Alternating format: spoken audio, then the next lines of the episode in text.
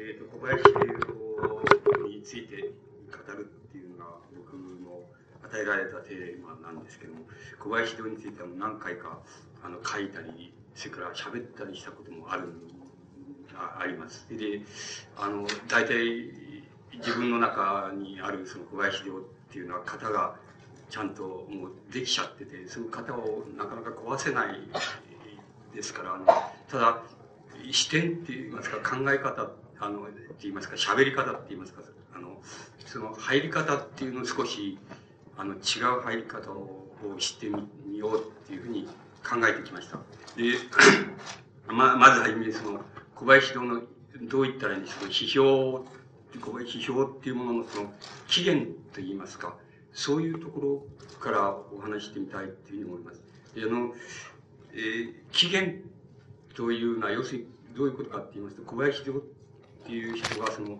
あのどういうことをその批評の原則あるいは原理として目指すっていうところからその出発したかっていうふうに考えた場合にその、えー、非常にその方向目指す方向のその最後のところにその考えられているものっていうのが大体起源っていうのが当たると思いますね。小林の主張の起源っていうのは何かそれはまず自意識っていうことだっていうふうにあの考えます。この自意識っていうものはあのうん、小林があの批評の原理にしたっていう場合にその誰からそのそういう批評の原理っていうのを誰から学んだかっていうとそれはあのボードレールのその文芸批評から学んだと思います。つまりボードレールのあの江戸川ポーの生涯と作品っていうあのポーを論じた批評がありますけどそれが多分その小林がそのまず様々なるなる衣装っていうのを書く場合にそれ以前のおまあ初期の文芸批評の場合も非常に原点として、その、影響を受け、また、あの、模倣したのだっていうふうに思います。それで、その、ボードレールのその文芸批評っていうものを小林堂のその言うところによって言わせると、つまり、あの、えー、あの、例えば、ボードレールがその、ポーを論ずる場合に、対象であるポーの作品を論じているっていうことが、同時にやっぱり自分自身を論じているっていうことになっている。あるいはもっと別な言い方をしますと、その、なんて言いますか、その、対象を論ずること、対象であるその文学者あるいは文学作品を論ずることが、やっぱり、あの、自分を独白するっていう、自分の内面をその独白するっていうことと同じことになっている。そうすると、いわばその、他者を論ずるっていうことと、つまり対象を論ずるっていうことと自分を論ずるっていうこと、あるいは対象を意識化するっていうことと、自分を意識化するっていうこととは全く同じことになるじゃないかと。つまり、この自意識っていうものを、その目指さないようなその批評っていうのは、批評とは言えないっていうことを、あの、が、あの、ま多分その小林陵の批評の出発点になった、その、いわば原則だと思います。つまり、その自意識っていうものが、あの、批評の、つまり、彼方にある、その、描かれた小林陵の出発点だったっていうふうに言うことができます。そうすると、問題は、あの、その、例えば違う言い方でも、あの、この、言われています。当時はいわば、あの、社会的尺度による批評、つまり、マルクス主義文学におけるその、文芸批評みたいなものが非常に盛んな時でしたし、また、あの、一方では、あの、モダニズムの文学批評みたいなものも、一方であったっていう時代ですから、あの、小林でも十分それを意識しているわけです。その意識しながら、あの、自分の原則をその、あるいは批評の原点といいますか、あの、こう、彼方に描い描いているものとして、その自意識っていう概念を、まず導入してきたっていうことが、あの、言えると思います。それで、その、まあ、別の言い方もしなければならないので、例えば、その、小林ではその、ゲーテっていう、例えばゲーテっていうのは突然出てくるんですけども、そのゲーテが、その、非常に世界的だ、あるいは普遍的だっていうのは、なぜかって言ったら、ゲーテが、優れてその国民的だから、で国ゲーテが国民的、ゲーテがその人間的なのはなぜかっていうと、その、あ、ゲーテは国民的だっていうのはななぜかってそれは人間的だから。きっと、ゲーテの文学作品がその人間的だっていうことはどういうことかっていうと個性的だからだっていうふうな言い方をして、つまり、そういう修練する、今言いましたように、そういう修練の仕方をする、その、えー、もののその、はるか彼方って言いますか、原点として、もう、もう少しそれを入って、個性的っていう概念をもう少し入って、えー、あの突っ込んでいきますと、そこに、あの、自意識っていう概念が出てくるっていうのが、大体小林流の考え方になります。ですから、あの、社会的、つまり、えー、作品の社会的投下物と言いましょうか、社会性っていうようなものも、それから、えー、その、民族性っていうようなものも、すべて、あの、それは修練していけば、つまるところその個性に行き着き、それで個性を修練していけば、自意識っていうことに行き着くっていうのが、大体小林戸が、あの、出発点としてに描いた、その、なんて言いますか、あの、この指標の原則と言いますか、その、彼方にある原型と言いますか、起源と言いますか、そういうものとして、その、描いた、その、非常に、あの、明瞭な、その、なんて言いますか、その、あの、把握だったっていうふうに言うことができると思います。して、小林ではその、じゃあ自意識にまでそういうふうに修練していく、その、その修練の仕方っていうのは何なのかって言ったら、結局それは、あの、その、作家、あるいはその、批評家、つまり一般的に文学的なものの背後にあるその、いわば宿命っていうようなもんだ、じゃないかと。つまり、えっ、ー、と、どうしてもその、なんて言いますか、この自分の、その血、自分の体内をめぐってその血液がその、その疑いようがないように、自分の宿命っていうのも結局自意識っていうところまで行ってしまえば、その宿命っていうものもまた疑いようがなくなっていくっていう、そういうことが、あの、そうすると個性っていうのはつまるところ、その、なんて言いますか、その人の特徴とか、キャラクターとかっていうことじゃなくて、それはその人の宿命っていうところまで、その、突っ込んでいかなければ、つまり不可避であるっていうところまで、その、突っ込んでいかなければ、その、なんて言いますか、あの、批評、あるいは一般的に文学っていうものは成り立たないんだっていうことを、ところへ行くわけです。そうすると、あの、なんて言いますか、その、えー、その、まあ、小林堂の言い方をしますと、ある文学作品を読んでると、それは、えっ、ー、と、個性的な表現であったり、その、言語的な様々な陰影を持って、その、豊富ななんて言いますか、世界を出現していると。で、それを、今言いましたように、その、自意識、個性っていうところから自意識っていうところへ、それで、どんどんどんどんその修練させていくと、結局のところその作品を描いた、サッカーならサッカー、あるいは批評家なら批評家のその、なんて言いますか、その宿命っていうようなものが、不可避の宿命っていうのが見えてくると。で、そこまで宿命っていうものが見えてきたときに、初めて、例えば、批評の言葉っていうのは可能であるっていう言い方をしています。つまり、初めてその時に私はその私の言葉でもってその批評を語り始めると。そうすると、その作品を批評し始めると。そうすると、その批評の言葉は、同時に私の言葉にもなっていると。つまり、私の自意識を、つまり、表現した言葉にもなっている。あるいは自分を独白した言葉にもなっているっていうところへ行くと、そこのところで初めて批評、あるいは批評の文学っていう概念が成り立つっていうことが、まず、小林陵の最初の起源、批評の起源にあたる概念だと思います。で、あの、ところでその、小林陵の、それじゃ、あの、なんて言いますか、現代性って言いますか、現代性っていうのをどこで、それじゃ、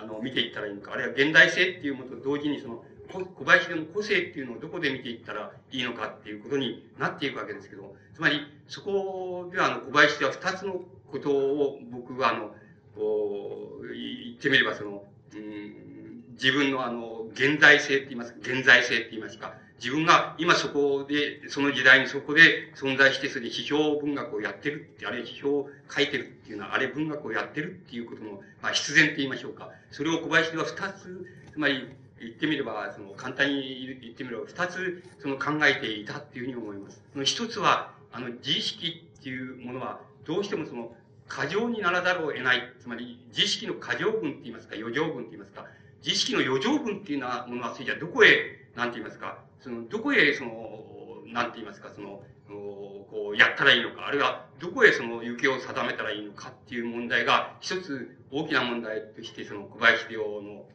中にあったと思います。で、もう一つは、あの、小林陵がその、つまり、しかし、あなたは要するに、つまり、今でもこれは同じことなんですけども、それボードレーグの、その、いわば、この近代史表の原型に、ヨーロッパにおけるその近代史表の原型になったような史表の仕方っていうものを、こここっちへ持ってくれば、つまり非常に個性的にその、なんて言いますか、消化して、それを、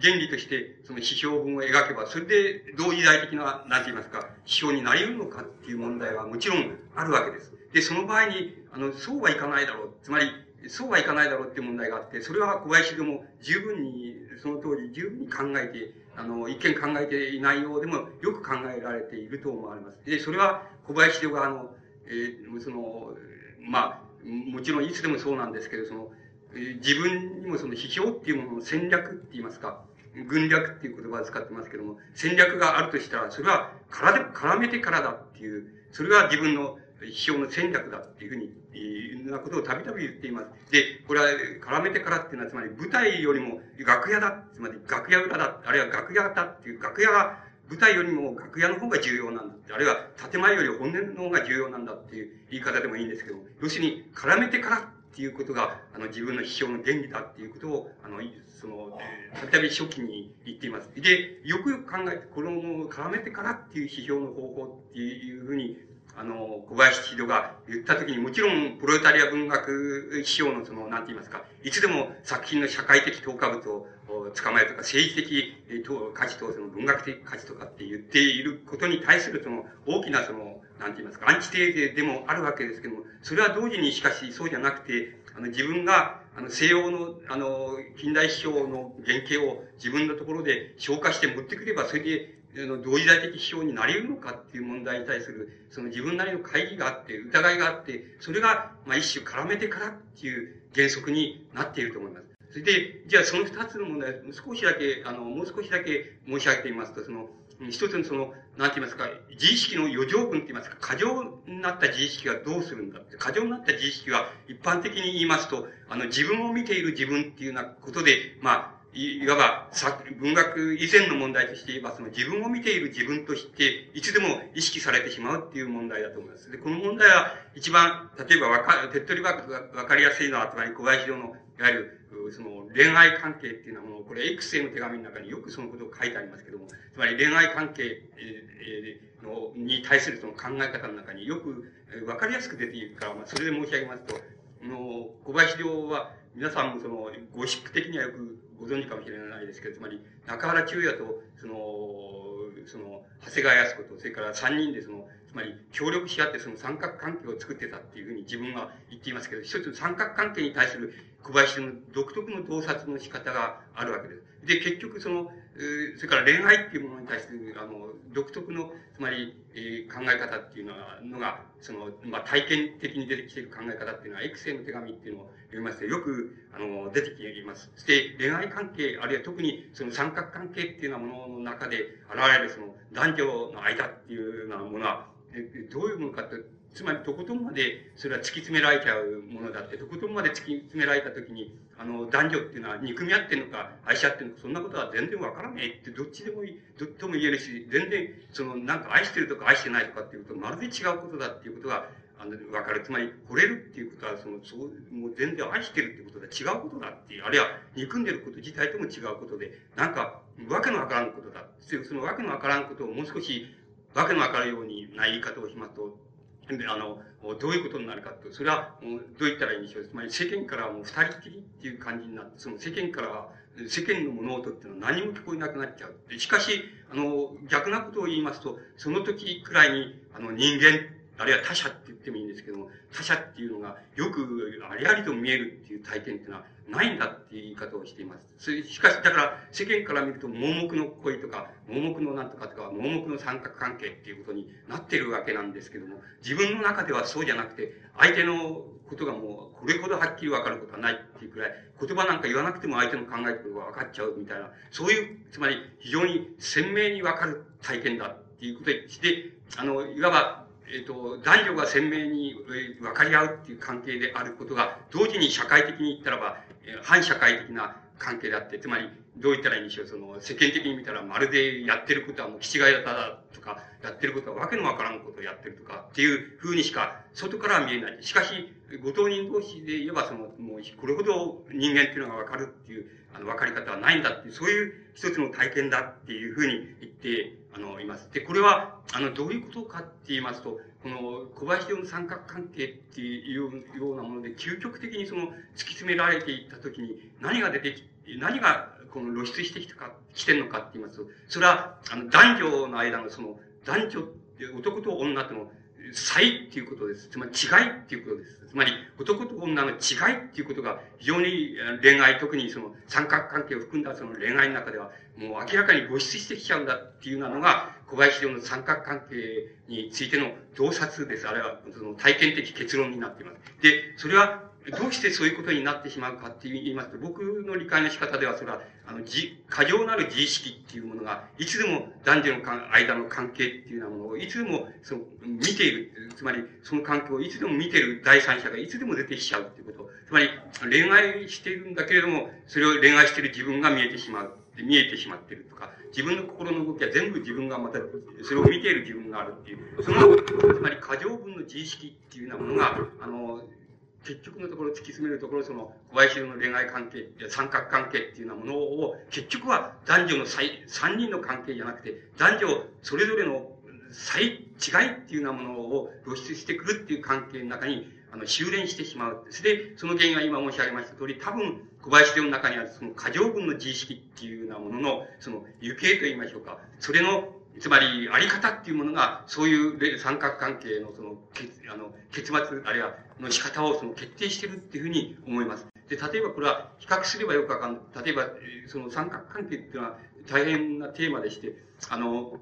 あの、例えば、夏目漱石の三角関係っていうのは、あいあの、その門にも描かれてるし、工事にも描かれてるしっていうような具合に、その、描かれています。で、これも漱石は非常に関心を持った主題なんです。まあ、課題なんです。で、この課題の意味は様々あるんですけど、ただ、漱石におけるその三角関係っていうのはどういうふうに修練するかって言いますと、それは、ホモジェニアスな、つまり、ホモジェニアスな、この、セックス、あるいはエロスの世界っていうようなものの中に、その女性は岩物としてやってくるっていう考え方に修練いたします。つまり、あの、その皇人の中のその一郎と、その、次郎、弟の次郎と、つまり、弟で次郎が自分の細君とこの関係があるんじゃないかっていう一郎が疑うっていう疑い方の中でもそうなんですけども、つまり、あの、漱石は、の三角関係の世界って突き詰めていってしまうと、ホモジェニアスなエロスの世界っていうようなものが、大体、漱石のその、自意識、あるいはその世界でもいい、作品世界でもいいんですけども、その自意識の世界っていうのを全部を占めているっていうふうに修練いたします。だから、漱石はつまり、あの、これはホモジェニアスな、えっ、ー、と、セックスとかエロスとかっていうと、つまり、いわゆる同性愛っていうふうにすぐに、あの、お考えかもしれないけど、そういう猜疑に、狭い意味に問われない方がよろしいので、これは均質的な、つまり、性の世界、あるいはエロスの世界つまり、エロスの世界っていうようなものは、そこに、どんな男、どんな女が入ってきても、全部均質な世界になってしまう。つまり、あの、均質な世界として描かれる。だから、つまり、漱石はいつでも女の人の中に、あの、自分の細君の中にでもそうですけど、女の人の中に、女の人を、あの、女の人の中に、あるいは女の人の関係であるにもかかわらず、女の人の中に人間を見ようとしているわけです。で、あの、女の人の中に女を見ようとしてないんです。それで、また、自分もそういう中で、あの、男にならないで、人間になろうとしているわけです。漱石の作品の世界に出てくるその男女の関係っていうのは、いつでもそうです。ことに、その三角関係を描いている場合には、いつでもそうであって、漱石は、あの、本来的に、えっ、ー、と、一対一、僕の言葉で言えば追幻想なんですけども、一対一の関係で男女があるべき、そういう世界でも、あの、漱石は相手の人に、つまり女の人に、あるいは細君でもいいんですけど、女の人に、つまり人間を要求しています。それから、あの自分も人間を要求しています。自分も人間になる風になって、ちっともセックスにならないんですよ。つまり、男にならないんですよ。それで、相手の人に女はっていうのを要求しないで、あの、人間を要求するっていう形が、あの、漱石の中で突き詰められた、あの、性っていうものの、そのあり方です。ですから、あの漱石は、あの、なんて言いますか、あの、つまり、が、あの、女の人を非常にいつでもこの憧れてて、いつもその理想として描いてるんですけども、そこで描かれてるその、漱石の理想のあの、女性像っていうのは、あの、女性として、あるいは性として、あの、理想的であるっていうふうに、性の対象として理想的だっていうふうに考えるよりも、人間として立派な女性っていうような意味合いで言った方がいい、そういう描かれ方をしていることがわかります。そうしますと、漱石の例えば三角関係の世界っていうのは何かって言ったらば、これはそういう意味合いでホモジェニアスな世界っていうふうに、あの、言うわけです。つまり、どう必ずしも同性愛的っていう意味合いではないんですけども、要するに人間的っていうふうにいつでもあの、性の世界を人間的っていうところにいつでも還元しやすと、人間的っていうことに還元すれば男であるか女であるかってことは、差別、つまり差異がなくなってしまいます。つまり、差異がない世界になってしまいます。ですから、あの、漱石は本来差異があるべき、男女が差異があるべき世界の中に、あの、置いて、それが差異がない世界になってきてしまう、ま、しまうわけです。そうすると、そこに入りきれない女性、つまり女性、女らしい女性って言いましょうか。あの、性として女性らしい女性っていうのは、あの、漱石の世界に入ってくる場合には、一種岩物として、あの、岩物としてって言いますかね、不純物でもいいんですけども、岩物として入ってくるっていう入り方をします。ですから、多分、あの、この入り方っていうのは女性には分かりようがないと思うんです。つまり、あの、皆さん、ここにおられるその女性みたいな、知的な女性はわかるかもしれないですけども、一般的にそうじゃない、漱石の奥さんみたいな、あの、女性には、それはわかりようがないんですよ。つまり、あの、人間なんか要求されてる、たってしょうがないわけですよ。だから、あの、漱石にとってはもう岩物としてこう入ってくるっていう岩物が入ってくる。あるいは岩物であるっていうふうにしか見えないっていうふうになるから、多分非常にそこのところで漱石はあの苦労しただろうって、まあ、苦しんだだろうっていうふうに僕には思われます。それがあの漱石の三角関係の中における男女の、つまり男女っていうものの、に対する結論なんですけど、それは多分漱石の中にホモジェニアスなあの、世界っていうようなものが、あの、一般的にその自意識の代用品って言いますか、代名詞って言いますか、大動詞って言いますか、そういうものとしてあったっていうことを僕は意味していると思います。で、じゃ小林陵の、じゃあ、の、三角関係がついにその男女の差つまり、差にその、まで突き詰められてしまうっていう、小林陵の、あの、三角関係のあり、あり方っていうのは、それは別な意味で病的なわけです。漱石とは違う意味で病的なわけです。なぜならば、あの男女の世界っていうのは、つ追幻想の世界です。つまり、あの、男でも、男の世界でもなければ女の世界でもないけれど、男と女が存在しなければ、あの、出来上がらないその世界っていうのが、あの、男女の世界っていうものの本質に属するわけです。ですから、男は男、女は女っていうふうに、あの、男女の差異っていうものが突き詰められてしまう、その、なんて言いますか、小林洋のその三角関係、あるいはその、ギリギリの男女の関係っていうようなもののあり方っていうのも、漱石とは違う意味で非常に病的だって言えば、病的、あ、異常だって言えば異常だっていうふうに言えると思います。つまり、そこが多分、その、つまり原動力って言いましょうか、原因になっているのは、小林洋の中にあるその、なんて言いますか、あの、自意識の過剰分っていうものだっていうふうに思います。この自意識の過剰分っていうようなものの、ものが、小林の中でどういうふうにその行方を定めていくのか、あるいはどういうふうに消えてしまうのかっていう問題が、多分小林陵がその初期の、つまり批評の起源っていうような、あの、この問題意識を離脱したときに一番出てきた問題である、問題じゃないかっていうふうに、あの、思われるわけです。で、もう一つの、つまり絡めてからっていうことを少し説明してみますと、つまり、あの、それは非常に優しい言葉で言えば簡単なことで、小林でも簡単な、あの、例を引いています。例えば、友達が4、5人集まって、あの、なんか誰かの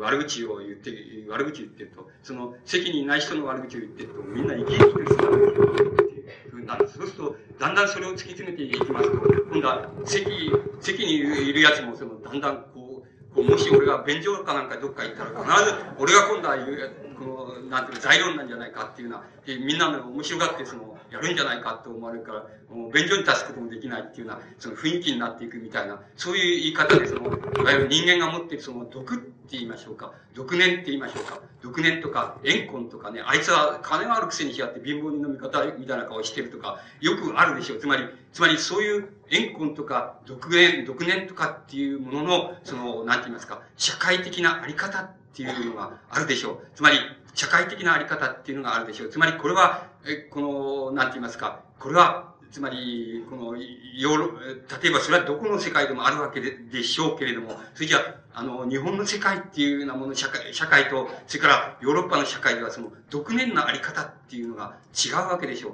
また、円婚のあり方っていうのも違うわけでしょう。つまり、あの、あいつ、つまり、あいつはどっかであいつのその向こうずをかっぱらってやろうなんていうふうに思っているとか、闇落ちしてやろうっていうふうに思っているその思い方の独年っていうのは、まあ、それぞれの社会、それぞれの時代に非常に固有なものがあるわけなんです。で、小林は、あの、自分の批評の原理は、あの、あるいは批評の軍略、戦略っていうものは絡めてからだっていうふうに言う場合の、その絡めてからっていう意味合いの中には、あの、いわば極めて日本的なって言いましょうかね。あの、日本社会的な意味合いがそう込められているっていうふうに理解されると、あの、いいように思います。もちろんそのヨーロッパ、まあ、ヨーロッパだってそれはあるわけなんで、例えば、あの、相当例えば、あの、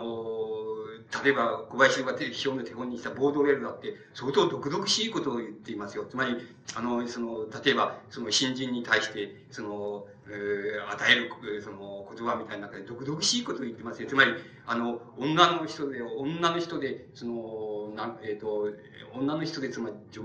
女優さんとか、つまり、公の顔をしてる女の人っていうのは女じゃねえっていう念だった。それで、女っていうのは、二つしかないと。要するに手、手鍋下げて、下げても、あの、より、あの、釣れそうっていう、そういうタイプか、あるいは、もう一もう一つはその売春だ、娼婦だっていうふうに言ってます。つまりそれ以外には女なんていねえっていうふうに、その、ボードウェルが言っています。それで、あの、こういうふうに俺が言う意味はわかるだろうみたいなことを書いてあります。つまり書いてます。つまり、相当毒々しいことを平気で、あの、例えば、ボードウェルなんていうのは言っています。だから、あの毒々しさっていうのは必ずしも、あの、日本の専売特許ではないので、ですけれども、あの、その独々しさのあり方っていうようなものが、あの、それぞれの時代、それぞれの社会において、あの、違うわけです。で多分、小林流は、その自分の批評の原理はその絡めてからなんだと、何に社会的投下物を、この、もっともらしい顔して、こう言ってるんだと、革命がどうだと、そんなこと言ってる、そういうアホらしいことはないんだと、絡めてからあの野郎、その、なんだ、あの、なんか、革命的だって今喋ってて思ったら、こと喋ったら、もう次の瞬間にはどっか、あの、売春のとか言ってんじゃないかとかっていう、そういう、その独々しい、その、そういう絡めてっていう舞台裏って言いましょうか、楽屋って言いますか、そういうとこから、その、そういうとこから、その批評っていうのを考えていくのが自分の批評の戦略だっていうふうに言っています。その考え方の中に多分、小林は、あの、ただ、あの、なんて言いますか、同時代、あるいは、その、数十年先に、前、以前のそのヨーロッパの、なんて言いますか、その、最新のその、その秘書の原理をその引っ張ってくれば、それで秘書になるみたいな、そういうアホらしいことはないので、そのアホらしい顔してそうやっていても、本当はその、後ろめたいところって言いますか、空撃があって、その空撃をなぜ、なんで埋めようかっていう場合に、あの、小林の、その、絡めてからっていう批評の言い方っていうのが出てきてるっていうふうに考えます。だから、あの、逆に考えると、この小林陵の批評もいいけれど、つまりアカデミックに考えると、小林陵の批評もいいけれども、こんなあの、なんか要するに噂話みたいのからこう、詩を始めるみたいな、これはもうなってないっていうふうに言われる、あの、言い方もあるでしょうけど、それは逆であって、逆であって、その、あの、こう、なんて言いますか、絡めてからじゃない、舞台、舞台面をした、その批評っていうのは、それは真似すればできるわけで、だから、あの、それは簡単なんだけども、そういうふうに批評して、なんか済ましてると、なんか、要するに悪いことしてるみたいな、つまり、どっかに空撃があると、その空撃っていうのをどこで埋めていくのかっていった場合に、その、絡めてからっていうものが、初めて小林の批評の原理として入ってきてるっていうふうに考えられた方がいいので、あの、もっとこれをね、こんな噂話みたいのから、あるいはゴシップみたいのから始められたこの人の批評も大批評なんだけどなっていうふうに考えるのは、それは全く逆だっていうふうに考えた方がよろしいっていうふうに思います。それが、あの、小林の、なんて言いますか、その、いわば、その、その、批評の戦略と言いますか、軍略としてあった、その一つの特徴だと思います。つまり、多分、今申し上げました、その、まあ、事柄を、その、考えに入れますと、小林流の批評の起源っていうようなものが、多分、あの、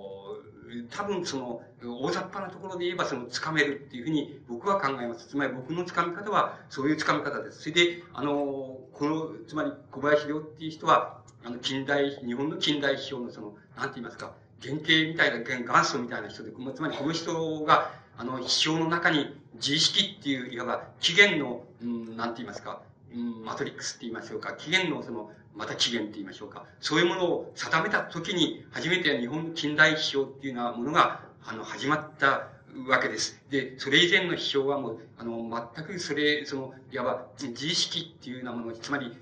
他者を批評することは自分を批評することと同じだっていう意味合いの批評はどこにも存在しなかったと言っていいくらいなんです。だから、ここで初めて日本の近代批評が始まったっていうふうに言えるわけです。だから、この中には様々な問題が含まれています。つまり様々な問題が含まれていて、まあ、その様々な問題っていうのは、ものは多分今もいろんな形で、形を変えながら、その今も引きずってるんだっていうふうに考えた方が、あの、よろしいんじゃないかっていうふうに思われます。で、小林陵のその、指標が、いわば起源の問題あるいは起源の起源の問題と言いましょうか、その原型の問題と言いましょうか、そういうものをその、まあ、テーマとして、あの、離脱していくって言った場合に、その、その離脱していくっていうことは、初期っていう概念を離脱していくことなんですけども、離脱していってどこへ、あの、どこへ行っただろうかっていう、どういうふうに行っただろうかっていうことを、あの、見定めるのに、まあ、あの、一番あの、なんて言いますか、都合がいいって言いますか、都合がいいのは多分あの、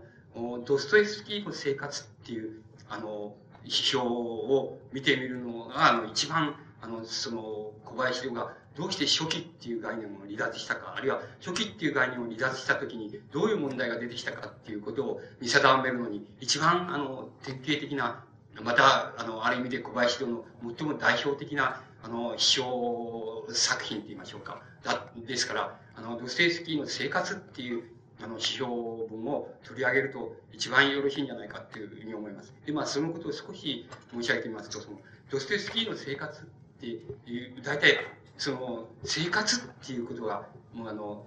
つまりなぜ、なぜドストエフスキーの生活なんだろうかっていうことが一つあるわけです。つまり、初期のなんて言いますか、小林陵の批評概念から言えば、あらゆる事柄は、つまり国民的であるとか、民族的であるとか、世界的であるとか、あの、個性的であるとか、人間的であるとか、全部それは自意識っていうところに修練していくっていうような風に、あの、その初期の、つまり批評の起源の問題があったわけですけども、ここには生活っていう、自意識っていう概念の中には、生活っていう概念は含まれようにも含みようがないっていうふうに存在してるわけです。ですから、あの、ドストエフスキーのまあ、作品も論じていますけれども、その、まずその生活っていうふうな、ふうに、あの、設定した、その、それは、あの、どういう意味を持つんだろうかっていうふうなことを考えてみると、あの、一番よろしいんじゃないかっていうふうに思います。で、ドストエフスキーの、その、これは自分でも、あの、いわば、いろんな言い方をして、その、なんて言いますか、その問題を、その自分なりの解説をやっています。つまり、あの、ドストエフスキーほど作品とそれから実生活とか、その、なんて言いますか、ちぐはぐになって合わないと言いましょうか。つまり、こういう実生活をしている人が、こんな作品を生むなんて、これはとてつもないことだっていうふうに考えられるような、そういう作家はいないと。だから、この人の実生活を追求していくっていうことは、非常にあらゆる文学のその、この、まあ、発生点と言いましょうか。えー、そういうものを追求していくと同じ意味を持つから、まあ、この、これを取り上げるんだみたいな言い方をしていますけども、それはまあ、ご自分の解説、あの、自己解説だから、あの、まあ、違うとこから、その、なぜ生活なのかっていう問題は、あの、生活っていう概念が、つまり、批評の起源を離脱したときに、あの、出てきたかっていうことを、まあ、その、僕なりにその、申し上げて、それから、ドステスキーの生活っていう、えー、その、批評文の作品が、どういうふうにできているかっていうその問題を申し上げてみますと、つまり、こういう言い方があります。つまり、えー、その、作家がいて、その、作家がいて、そして、えー、その、それが日常生活を生活してて、で、その作家が、あの、まあ、様々なその日常生活の体験をもとにして、それで形成されたその内面っていうものがあって、その内面を、例えば作品を、文学作品の中にその投影していく、あるいはそれを、その作品を投影しながら一つの文学作品が出来上がっていくんだと。だから、その、作家がおり、それは生活しており、現実に生活しており、そして、それが、あの、作品を書いて、その作品の中に、作家の、この内面的な体験っていうものが、いかにその、その中に込められているかっていうことを、その、考えていくのが、まあ、批評だっていう、その、批評っていうのはそういうを解明していくことだ、ことなんだ。あるいは文学作品を読むっていうことは、そういうことをはっきりさせていくことが読むっていうことだっていう考え方が、まあ、それはあります。それから、これは、あの、近代批評の概念としてあります。それから、まあ、もう一つは、そんな、その、作家が、その、どう、どうした、えー、どうした、こうしたっていうか、作品ってあんま関係がないと、作品っていうのは関係がないんだと、そんなこととは関係なく、作品っていうのは作家が言葉でもってそれを作り上げるものなんだ。だから、あの、言葉で作り上げたその作品の中に全てがあるんで、それ、その作家の内面がどうだとか、そんなことを言うのは全くおかしいことだっていう考え方もあります。それはもっともっと押し詰めてしまい、いきますと、つまり、大体、その、作家の内面があって、それで、それが、えー、その、それを、その、何らかの意味で、その、こう、写影しながら、投影しながら、その、作品が出来上がるなんていうのは、そんなことは全然ナンセンスだと。大体、内面なんてはねえっていう、その、ねえんだって。で、つまり、あの、むしろ、この、なんて言いますか、作品が、書かれた作品が、あるいは書かれた作品の言葉が、その、逆に作家の内面を作るとか、作家を作るっていう、そういうふうに考えた方がいいんだっていう考え方も、もちろん、あの、存在します。そうすると、あの、もし、もし、例えば、その、後の方の考え方だとすれば、生活っていうことを、ドストエフスキーの生活っていうに、生活っていうことを、あの、問題にすること自体は全く、あの、意味がないことになります。それから、古典的な表概念で言えば、生活があり、それで、その、そこから受ける体験的な内面性があり、そしてそれが作品の中に何らかの意味で、この、投影されていくんだ。あるいは何らかの意味で外化されていくんだって、外に押し出されていくんだっていう考え方からすれば、生活を取り上げることは、あの、文、えー、作家のなんて言いますか、内面性を取り上げるものの一、ことの一部であり、また、作家の作品を解明する場合の基礎作業に当たるっていうことですから、ドステスキーの生活っていう、生活っていうことを取り上げることには意味があることになります。いや、あの、この問題は一体どういうふうに、どういう問題なんだろうかっていうことなわけです。で、少なくともこれは初期の小林陵の批評の起源の概念にはそれはないわけです。その生活っていう概念ありようがないわけです。自意識しかないですから、ありようがないんですけども、どうしてこれが出てきたのかって、あれどうしてこれが問題なのかっていうことがあるわけなんです。で、これはこうだと思う、僕の理解の仕方ではこうだと思います。つまり、あの、生活っていうもの、あるいは日常生活っていうものを、あの、万人に共通なもの、あるいは万人に、あの、等しいものっていうところから、生活っていう日常、あるいは日常生活、あるいは社会生活でもいいんですけど、を考えて、そういう把握の仕方で、つまり、万人にとって、すべての人にとって、日常生活、あるいは社会生活っていうものは、同一であると同じであるっていう、そういう視点で考えられた時には、あの、それぞれの人は、作家も、それから作家でない人も、職人さんも全部そうですけど、それぞれの、その、あの、日常生活してる、してる、してる、それぞれの個人っていうものは、あの、自分に対して、自分に対して廃反するもの、あるいは自分に対して違反するもの、あるいは自分に対して、あの、差をつけるもの、あるいは自分に対して矛盾するものとして存在するっていうことが言えると思います。つまり、あの、生活っていう概念も、誰でも万人同一であるっていうふうな、あの、そういう距離でもって生活っていうものを考えた場合には、その中、生活している個々の人間っていうものは、そういうふうに考えられた中では、あの、どんな人間でも必ず自分自身と違反している、そういう、あの、生活人です。生活の存在です。つまり、必ず、あの、自分が自分で面白くないと思ったり、自分は自分らしくないと思ったりしている、それが、あの、個々の人間のあり方です。その場合には、別に作家であるっていうことも、あの、職人さんであるっていうことも、サラリーマンであるっていうことも一向変わりがございません。つまり、あの、誰でも個々の人間は、あの、その中では、あの、自分に違反するものとして、あの、存在するっていうふうに考えた方が、よろしいは考えられるわけです。それから、あの、生活っていうものは、あるいは日常生活、あるいは社会生活っていうものは、あの、すべて、すべて異なっているもんだ。つまり、もうすべて異なっているもんだっていうふうに、日常生活っていう概念を、が把握されるところでは、あの、それぞれのその中でのそれぞれの個人っていうものは、あの、自分自身に、あの、同一するものです。つまり、自分自身になんて言いますか、違和感がない存在です。存在として考えられるってことです。つまり、あの、人間のその社会的な、あるいは生活的なあり方っていうものは、あの、作家であるか、作家でないか、あるいは文学作品を生んだか生まないかっていうことと関わりなく、つまり、あの、生活っていうものを、なんて言いますか、全体的同一性って言いますか、あの、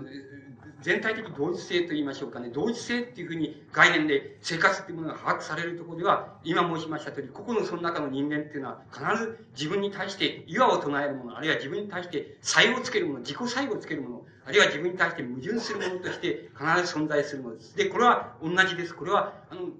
作家であろうと、作家でなかろうと、そんな同じことです。それから、生活っていうことを、あの、それぞれ違う、生活っていう概念で把握したときに、あの、それぞれの人間が全て違ってるんだっていうふうに把握される生活概念っていうところの中では、もう、それぞれの人間は自分自身に対して違和を持たない存在です。あるいは、自分が自分に同等なる存在です。つまり、こういうものが生活っていうことの一般的な意味になるわけです。あの、概念になります。つまり、だから、あの、滑稽なことを言ってはいけない。つまり、こう、僕、あの、僕が今言ってる、この考え、概念っていうような考え方っていうのが、極めて弁証法的な考え方です。つまり、あの、一般的に弁証法的であろうがなかろうが構わないのですけれども、つまり考え方の本質、つまり、あの、人物生活っていう言葉の本質っていう概念を持ってきた場合には、必ずそういう概念になっていきます。ですから、あの、さ、でですから、あの、なんて言いますか、生活があって、それで、その中に、今申しました通り、生活を同一性と考えれば、あの、自己自身に対しての矛盾をきたしている、その、一人の人物がいて、そいつがある時、その、なんか言葉でもって作品を書いてるか、あるいは書かないで、えー、職人さんとして何かを作ってるかっていう、それだけのことです。それから、今度は、職人さんが物を作るとか、文学者が言葉で何かをこもって何か作るっていう場合には、何が問題になるかって言いますと、その時には、あの、何て言いますか言葉を浪している人間とつまり言葉を表現している人間とそれからあの表現されている作品とそれがそれだその関係だけが問題になる。あるいは、えっと、物を作っているそのものとそれから作りつつある職人さんとその作りつつあるものとしての職人さんとその関係だけが問題になります。つまりそれがあの一般的に言いまして作るものと作られるものとのあの関係になります。だから作るものと作られるものとの関係っていうようなものを取り上げる時にはあの取り上げる時には要するにあの生活概念はもういわば括弧に入れられてあの一向に差し支えないところで作られていることが分かります。それが一般的に作品生成っていうものとそれから作家の存在あるいは生活人としての存在っていうようなものとの一般的な関係あるいは本質的な関係だっていうふうにあの言うことができます。そうするとあのものをあの言葉を表現しつつあるつまり作品を形成しつつあるその何て言いますかその何なのかって言ったらそれは要するに言葉をなんて言いますか、言葉を表現する、その、何でもいい、機械でもいいですしね。言葉を表現する機械にしか過ぎないって言ってもいいのです。ただ、この機械っていうものが、あの、いわゆるメカニカルの機械っていうものとどこが違うか、つまり言葉をこのポンポンポンポン出すそのメカニカルな機械とどこが違うかっていうとまあ、たった一つしか本質的には違わないんです。その本質的に違うのは何かって言いますとあのその作家っていうやつがその言葉をポンポンポンポン出している場合の機会はその必ずあの一つの言葉があの次の言葉に対して否定の言葉である。つまりあの言いますと自己否定の言葉なんでつまり自己否定なしにはあの次の言葉を生まないっていうようなのが一般的に作家という機械とそれからそうじゃなくてあのコンピューター的な機械との相違です。コンピューター的な機械は否定にはあの否定の作用はありません。つまりあの次の言葉をこう積み出してた場合でもそれは肯定です。つまりあの自己自身の肯定として肯定としてそれで言葉があのポンポンポンポン出てくるあるいは印刷されるあるいはその、ね、あのなんて画像に出てくるっていうのがいわば普通の機能的な機械です。でですけどもあの作品を生みつつあるところのその人間機械っていうようなものはあのどこが何が違うかっていうと要するに次に紡ぎ出す言葉っていうのは必ずあの自己の否定になってるっていうことです。つまりあるいは自己の言葉の否定と言ってもいいんですけどそれ以前に作られた自分の言葉の否定あるいはその一瞬前に作られた言葉の否定としてあの次の言葉が出てくるっていうのはそういうのがいわば本質的に見られたその人間人間つまり作家機械としての人間とそれからあの機械としての作家とそれからいわゆるコンピューター的な機械とのあの違いであるわけです。つまりそれ以外には何も違わないっていうことになります。これはいわばあの生活から始まってそれからあの作品形成に至るまでの過程に起こるそのさまざまな問題の非常に本質的な部分っていうようなものは今申し上げたところにあの尽きるわけです。で小林は多分その生活ってていうドストエフスキーの生活っていう場合の生活っていう概念をどうして導入してきたのかっていうあるいはどう導入してきたことは何なのかっていうことなんですけど何なのかって言いますとそれは多分その一種の何て言いますかあのこの、まあ、作品を形成するにしろしないにしろあるいは今申しました通りその形成する人もしない人にも一般的に通用することですけども生活って概念は通用するわけですけどもつまり一般的にその何て言いますか多くな大きなその何て言いますか一つのその同一性の枠ですね。枠組みですね、それをとにかく設定したいっていうことが、あの、非常に大きな批評の、あの、動機になってるっていうふうに理解します。つまり、あの、まず、あの、自意識っていうようなものに修練したっていうやり方と違って、とにかく、あの、大きな、あの、同一性っていう、つまり、どう考えても生活っていう概念は万人に同一であるっていう、そういう、あの、概念のところでその、同一性の枠を作作りたいっていうことが、まずその、ドストエフスキーの生活をっていうことを、まあ、批評文としてその、作り上げようとしたその大きな動機だっていうふうに思われます。そうするとその大きな同一性の生活っていう枠枠の中で、それじゃドストエスキっていうものは、もちろんその枠の中で振る舞っているわけですけども、つまり枠を超えた時には、生活でなくなってしまいます。なくなってしまいます。その人は自滅するか死んでしまうかっていうことになってしまうような、そういう大きな同一性、生活という同一性の枠を作るとすれば、ドステスキーの生活といえどもその枠の中に入ってくるわけです。で、もちろん誰の生活もその枠の中に入ってくるわけです。で、その枠の中に、を枠を大きく設定しまして、そして、その、その中でドストエフスキーはどんな、あの、なんて言いますか、どんなその同一性からそのはみ出していく、そのはみ出し方をしたかっていうことを小林亮は、あの、それをその描きたかったんだろうっていうふうに思います。つまりこれが多分ドストエフスキーの生活っていうあの批評文に初期の概初期の起源の概念をその離脱した時にそこへ入っていった大きな理由じゃないか根拠じゃないかっていうふうに思われます。であのドストエフスキーの生活の何て言いますかその、まあ、何が描かれているかもちろん一般的にどんな人の生活も同じ枠同じ枠組みなんだっていうそういう意味合いでのその生活がルールもああの述べられているわけですけどもあのその中でそのポイントっていいますか大きなそのつまりドストエフスキーがそういう同一性っていう生活概念の枠をはみ出すあの問題をいくつか生涯の中であのそれに当面しているわけですけどもそれはあのもう大雑把に大きく言っちゃうとまあ2つあると思う、まあ、それはまた人によって違うこういう言い方あの要約の仕方は違うでしょうから、まあ、僕は都合がいいからそういう要約をするわけでしてるだけであんまり別に普遍性があると思っていただかなくてもいいんですけどもあの一つはその何て言いますかあのペトラペトラシフスキー事件っていうのがあるわけです。つまり、そのペトラシフスキーっていう、仮に中心当時中心的なあのインテリゲンチャーの思想家がいて、で、その人がやってるその会で、あのドステスキーはその、なんて言いますか、あのベリンスキーのそのなんて言いますか手紙っていうのをその会会合でその読んだっていうことを理由に一斉にそのなんて言いますか検挙されましてそれであの銃殺刑の宣告を受ける受けるわけです。であのそれ銃殺刑の宣告を受けてそれであの、まあ、銃殺寸前の時に要するに赦免されるわけです。であの赦免されるわけです。それでそのそれはあのドステスキーにとってあのいわば生活それをつまりそれをはみ出したらもうあの生活概念が成り立たない同一性として考えられる生活概念が成り立たないっていういわばはみ出しの一つの極限にあるその体験です。それでドステスキーのその体験はさまざまな作品の中に違う形で投影されていますけれどもそれは具体的に言えば要するにそれで踏んづかまってそれで、えー、そのその処刑台にそのつながれてそれで処刑されるっていう寸前にその斜面され斜面の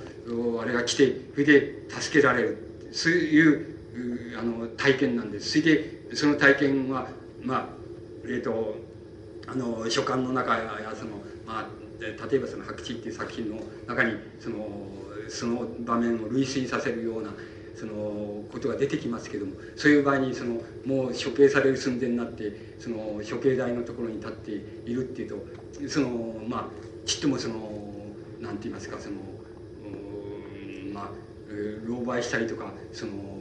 逆上したりっていうことが起こらないんだっていうんですねそういう時にはあの冷静に例えば見物人のその何て言いますか見物人がどんな顔してるとかあの処刑人のその着ているその洋服のボタンが錆びてるとかそういうことがもう実に鮮やかにこういうふうに見られるようなそういうふうな状態になるんだっていうようなその体験を述べています。であの処刑の寸前に助けられるっていうのはもともとその何て言いますかロシアの、まあ、皇帝ディスポットです先制君主ですけどもニコライ一世のそのなんて言いますかその一つの芝居でしてもともと助けるつもりなんだけどもそのとにかく処刑の寸前まで持ってってそれであの赦免するっていうことで、まあ、ありがたがらせようっていうそういう意味の策略にしか過ぎないわけですけどもそんなことはもちろんご当人たちは知らないわけでもうやられると思ってあの処刑台に登っているわけですけどそれで寸前になって助けられるわけです。そのそのそれでそれでまあ発狂したりする人もいるわけですけどもドステスキーはその時えーと、とからあの見ていた人のあれによるとその青ざめてあのふらふらしているんだけど極めて冷静に見えたっていうふうに言われているそれはまたドステスキーが作品の中の体験としてその、え、こう描写しているところではとにかく鮮やかに全部こう見えちゃうんだっていうその、えー、そういう全部見えちゃうみたいなそういうこう、えー、変な体験なんだっていうことをあの言っていますけどもそれは多分今言いましたあの全ての生活は全部誰にとっても同一だっていうその大きな枠組みの中でその枠組みをもうもうもう寸前であのはみ出そうっていうそれをはみ出そうっていうあのはみ出してしまうっていうその一つの極限の体験であると思います。それはドストエスキーはそのそれほど露骨にそれに対してこの露骨な反応つまり感想の述べ方をしていないんですけどもさまざまな作品の中にあの投影されているっていうふうに考えることができます。それはあの殺人の描写の中でもつまり罪と罰の例えば殺人の描写の中でもそれからあのさまざまなあの描写の中でもそのその時の体験っていうその鮮やかな体験って言いましょうかあのその体験はさまざまな形で投影されていると思いますしかし決してあの倫理的には投影されていないと思います。つまりあのあんまりそれを倫理的にだからけしからかけしからんかったとかっていうような意味合いをはるかにあのはるかに何て言いますか超えたところであのそのもうドステスキーのその体験が作品の中にあのいろんな形で出てきているように思います。一見わからない形で出てきていると思います。つまりドスエスキーの作品の中である作品世界の枠組みって大きな枠組みっていうのを設定した場合でもその大きな枠組みをあの得てしてそのなんて言います作中の人物とか作中に起こる事件とかがその枠組みをはみ出してしまいそうな感じっていうのをいつでも伴うのですけどもその感じ自体の中にもうすでにその時のロステスキーの体験があの直接的ではなくていろんな陰影を込めてあるいはいろんな中間の過程を隔ててあの隔ててそれは投影されているっていうふうに見てもいいわけです。そういうふうに考えるとその体験はあのつまりドステスキーの作品の枠組みとその枠組みの中を飛び出そうとするその登場人物たちあるいは登場する事件たち言いましょうか。そういうもののそのあり方っていうものを決定していると言ってもいいくらいなものだと思います。でそういう体験っていうようなものが小林はあの割に緻密に描き切ってあのドステスキーの生活の中で描いています。それからもう一つそのドステスキーの生活の中でそのえーまあ、実生活の中でもそれから小林秀夫のその作品そういうドステスキーの生活っていう作品の中でもそうですけどももう一つあのこう僕らがその特徴を挙げるとすれば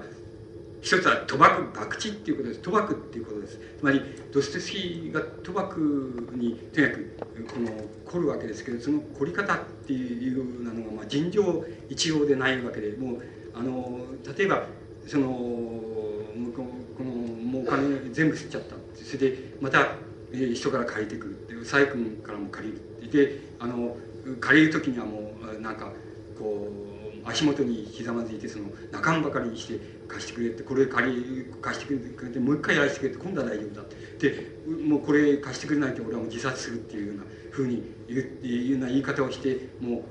その借りるわけですね。借りたらまた吸吸っちゃうって吸っちゃって呆然としてしてそれでまたそれは繰り返されるでそういういわばあのこの賭博にその起こる凝り方っていうものの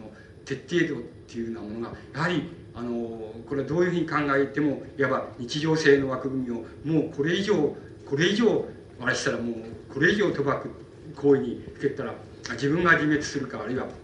その生活自体がその日常生活生活っていう枠組み自体が壊れてしまうっていうようなそういう極限まであのドステスキーはその賭博にふけるわけです。であのなぜ例えばなぜ負けると分かってつまり一般で言えば負けると分かってるその賭けっていうようなものにそのふけるのかあるいはそのなぜまあ一番良くて、まあ、半々であるとつまり負けるか勝つかつまり損もしなければ得もしないしないっていうのはそういう事柄にドステスキーほどつまり人間の心についてもそれから社会についてもそれから現実の在り方についても洞察力がある人がどうしてこういうこんなそんな凝り方をしてそれで、えー、しちゃうんだろうかっていうことはあの一種大変興味深いことなわけです。それでこれらはあのもちろんドストエフスキーもそうですけど誰でもそうなわけです。つまり僕らだったらパチンコぐらいしかしないんですけどもしかしあのそれだってあの気分がその同じただ規模が違うっていうだけで気分が同じところがあるあるわけです。であのそのこれはあのそういうところがあるわけです。そうするとところはだから賭博っていうわかんないですけど僕はだからパチンコ体験ぐらいで賭博のことを言うのはよくないのであの僕の友達でも本当になんか見せすっちゃったとかいう人もいるからあのそういう人じゃないと本当はいけないんですけどそういう人はあんまり説明してくれないんですよやっぱり。あのしてくれないんでですよ。だからあの結局これはあのこれは言ってみればその、割にあのどう言ったらいいでしょうその恋愛体験っていうことによく似てるんじゃないかなっていうふうに思います。つまりこれは例えば小林秀夫でもそのドストエフスキーでもその同じなわけでつまり惚れるっていうことはもうそれは憎んでんだか愛してんだか全然わからない。そんなことと関係ないような気がするんだけれどもそれはやめられねえっていうあのそういう体験と同じようなものでそれは深くその人間の何て言いますか本性に根ざしているのでその人間の本性っていうようなものを、まあ、僕流の僕なりの言葉で言ってしまうとそれは多分人間のその何て言いますかその関連性って言いましょうかね。人間の観念あるいは精神性と言って言います言いましょうか。精神性というものとそれから人間の身体性っていうものとの身体体ですね。身体性っていうものが最後に戦うその義理の戦いの場所みたいな風にあの賭博っていうようなものはなってしまうっていうことのように思われます。つまりそこの問題が大変興味深いことなんでそれが例えばあのなんて言いますかそれがやめられない理由だっていうふうなふうに思います。だからこれをやめるにはあのなんて言いますかこの意識あの人間のこの意識が発生する以前まで遡る。つまり動物時代まで遡る以外にないのでもしそれ以降のつまり人間っていうようなものを承認するならば大なり小なりこの気分って言いますかこの賭博性っていうようなものをあの止めることはできないんじゃないのかっていう気がします。でこれはしかしあの抑止力がどこかにあってその抑止力の作用がどういうふうに働くかっていうことでそれぞれの人が違うわけででドストエフスキーの場合にはあのここは非常に小林亮がその追求してやまないところなんですけども小林亮が追求するところではそのドステスキーにそんな抑止力がないはずがないんだとこれほど人間性について洞察を持ち人間の運命についても洞察を持ちまた現実の在り方についても洞察を持ってる人が持ってる人がどこで賭博をやめれば抑止になるかそれをあの抑止をその超えてしまったらだどこで自滅するかっていうことを知らないはずがないんだっていうふうにあの小林は言ってます。でしかしそれにもかかわらずそのそれを超えてしまう抑止力を超えてそこに入っていってしまうっていう場合にそれは何かって言ったらドストエフスキーの中にそのいわば洞察力あの人間に対する洞察力っていうものとあの人間に対する無意識言い換えれば僕の言葉で言えばそれは身体性ですけども身体性がやっぱりあの加担した場合にそのあのなんて言いますかドストエフスキーのその洞察力をその超えてしまうって身体が超えてしまう。そうすると身体が超えようとするとまたあの洞察力がそれに対してストップをかけるんだとしかしまたそれを身体が超えてしまう。そそのつまりその度合いがドステスキーの場合には普通の人よりもはるかにその規模が大きくまた何て言いますか深刻だったっていうふうにあの言えるのでこの賭博に対する深刻性っていうことはドストスキーのその現実洞察のその深刻性っていうようなことといわばアナロジカルなもんだっていうようなのがつまり小林陵のドストエフスキーの生活の論の中の非常に大きな眼目のように思います。で、あのまあ、賭博っていうのはつまりそういう意味合いで別の人生渡らざるもし破滅するまで身体性をその何て言いますかあの酷使しないならばそれはあの別の一つの生き方とか恋愛とかと同じことなんでそういう勝ち負けがはっきりしてるとかあの負けつまり破滅するかそうじゃないかも失敗するか成功するかもはっきりしてるとかあのなんています打ち込まれ方っていうのを大体相当あの恋愛とかあの人間の生涯に対する生活に対する打ち込まれ方と大変よく似てるとかつまりそういうものがその賭博っていう体験の中に全部含まれているってことがあり得るわけでもし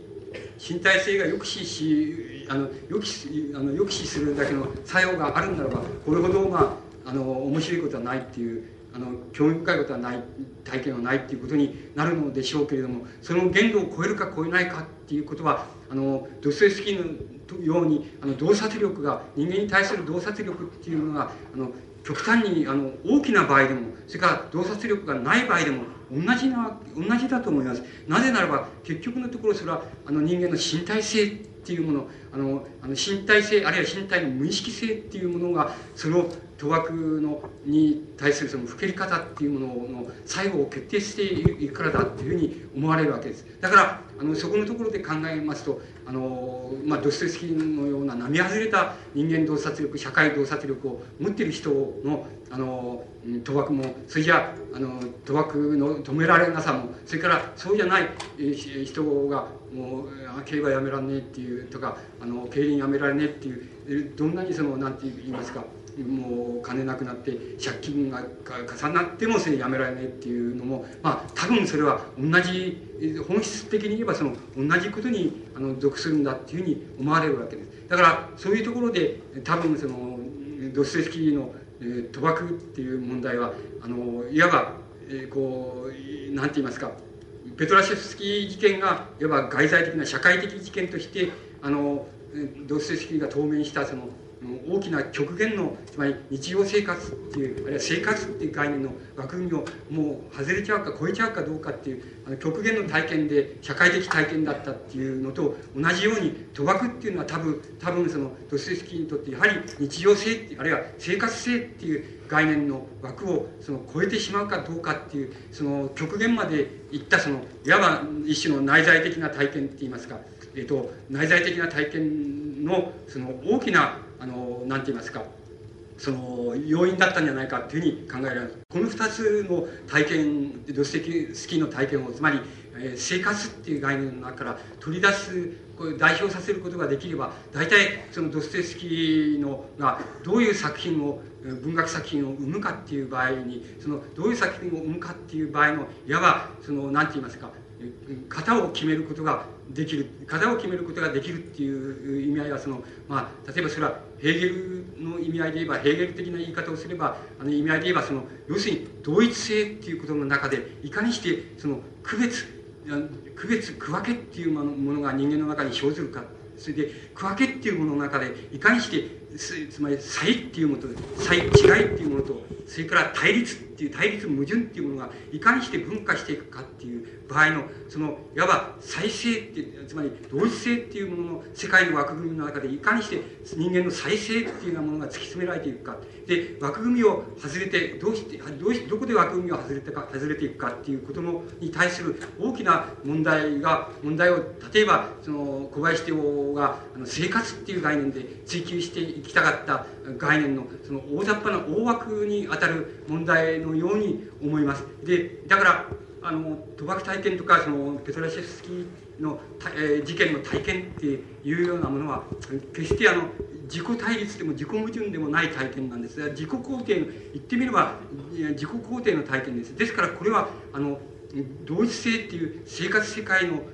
枠組みの中での要するに区別って何が区別かって生活の枠組みの中で何が本質的に区別するものであるかっていう場合のその区別っていう概念ヘーゲルで言えば区別っていう概念にあたるものがこうこれらの事件をが象徴しているものだっていうふうに考えられますその中でのドステスキーのそのふけり方って言いますかあののめり込み方つまり破滅寸前までののめり込み方っていうようなものはこれはあの自己差異です。つまりあの自己差対立対立矛盾概念ではありません。つまり自分が自分に矛盾するそういう体験ではないのです。つまりこれは自分が自分に差をつける概念です。つまりあの自分が自分に差をつけるあるいは自分の在り方と自分の本質っていうものの間に差をつける概念です。つまり差をつける体験です。だから体験概念です。これはいわばそういう事件とか賭博とかっていうものに象徴されるドステスキーの生活の中の一コマの中にとにかく行われた体験のあの意味付けになります。意味合いになります。これがあのドステスキーの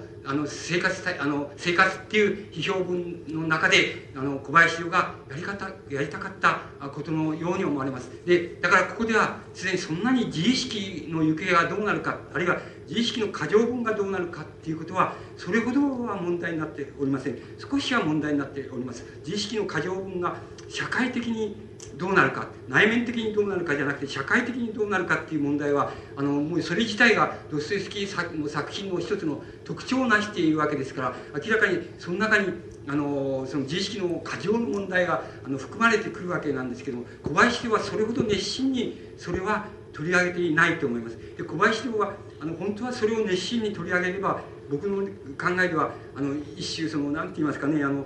展開初期の批評概念の展開っていうことになったと思うんですけれどもなり得たと思うんですけど小林城が重点として取り上げドステスキーの生活で取り上げたのはそういうことではありません。つまり自意識の過剰の過剰の行方はですね社会的にどういくかっていうのがロシア文学の19世紀文学の問題ですけれどもしかしあのそれで西欧文学ではつまり小林が模倣した西欧文学の問題では自意識の過剰分はあくまでも自意識の中に帰っていくわけです。つまり自分を見つ自分の意識を見つめる自意識を見つめるもう一つの自意識っていうようなものの問題としてあの文学の表現の中にあの出てくる問題です。つまりこれはその党でありそのボードデルでありそのマラルメでありっていうふうにあの小林が影響を受けたサンドニストたちの問題でもあるわけですしあのつまり西欧のあの近代文学の問題になるわけです。ところでロシア文学はやはり自意識の過剰分をあの過剰分を自分の自意識を見つめる自意識っていうところで安定させることができないかったわけですそれはロシアの更新性まあ、僕らの言葉で言えばアジア的更新性っていうものにあのよります。つまりアジア的更新性のその暗闇のところでいわば本来ならば自意識を見つめている自意識っていうところで済んだはずのその自意識の過剰分がいわば社会的な行方を問われるっていうことになっていくわけです。それがドステスキーの作品の大きな眼目になっているのですけども小林亮はもっぱらドステスキーの作品の中心に見たものはそういうもんじゃありませんそのそういうふうに見れば僕は良かったのになと思うんですけどそうじゃないんです。つまり小林はそこで見たものは何かっていうと今賭博の体験ですからペトラシェフスキーに象徴されるそういう極限概念の体験極限の体験っていうものを介してドステスキーあれそれで流刑生活それから流刑生活それからまあ流刑生活のあと5年ぐらいやってそのあと兵役に含むされるわけですけどもその兵隊兵役え体験っていうそういうようなものを通じてあの小林亮が見たものはそのつまりあのドステスキーに見たものはねあのこういう体験を通じてドステスキーっていうのは要するに人々が一般的にもちろん当時で言えばロシアの進歩的なあのその人インテリゲンチャがあるいは革命的なインテリゲンチャが描いたロシアの現実っていうようなものよりもはるかに深い意味でのつまりもう目の前で鮮やかに見ちゃうつまり死刑囚になって死刑台に上がりながらそのなんか処刑人のそのボタンが錆びてるなみたいなのが見えちゃうみたいなそれと同じような意味合いであのロシアのその進歩的なインテリゲンチャが考えているそのロシアの現実と考えているその現実よりもはるかにはるかにこの何て言いますかはるかにとにかくあのかいくぐったって言いますかかいくぐった生々しくそしてあの鮮明なその現実っていう概現実っていうものの把握の仕方っていうものをあのドストエフスキーはそれを体験したんだっていうふうに小林人は結論付けています。だから小林人が今度はその後作品論をやるわけですけども作品論が修練するところと同じであってかにあのいかにあのドストエフスキーのあの文学作品の中の中のリアリズムっていうものが一般的にそのリアリスリアリズム西洋のリアリズム文学あるいは西洋の自然主義文学が考えているリアリズムっていう概念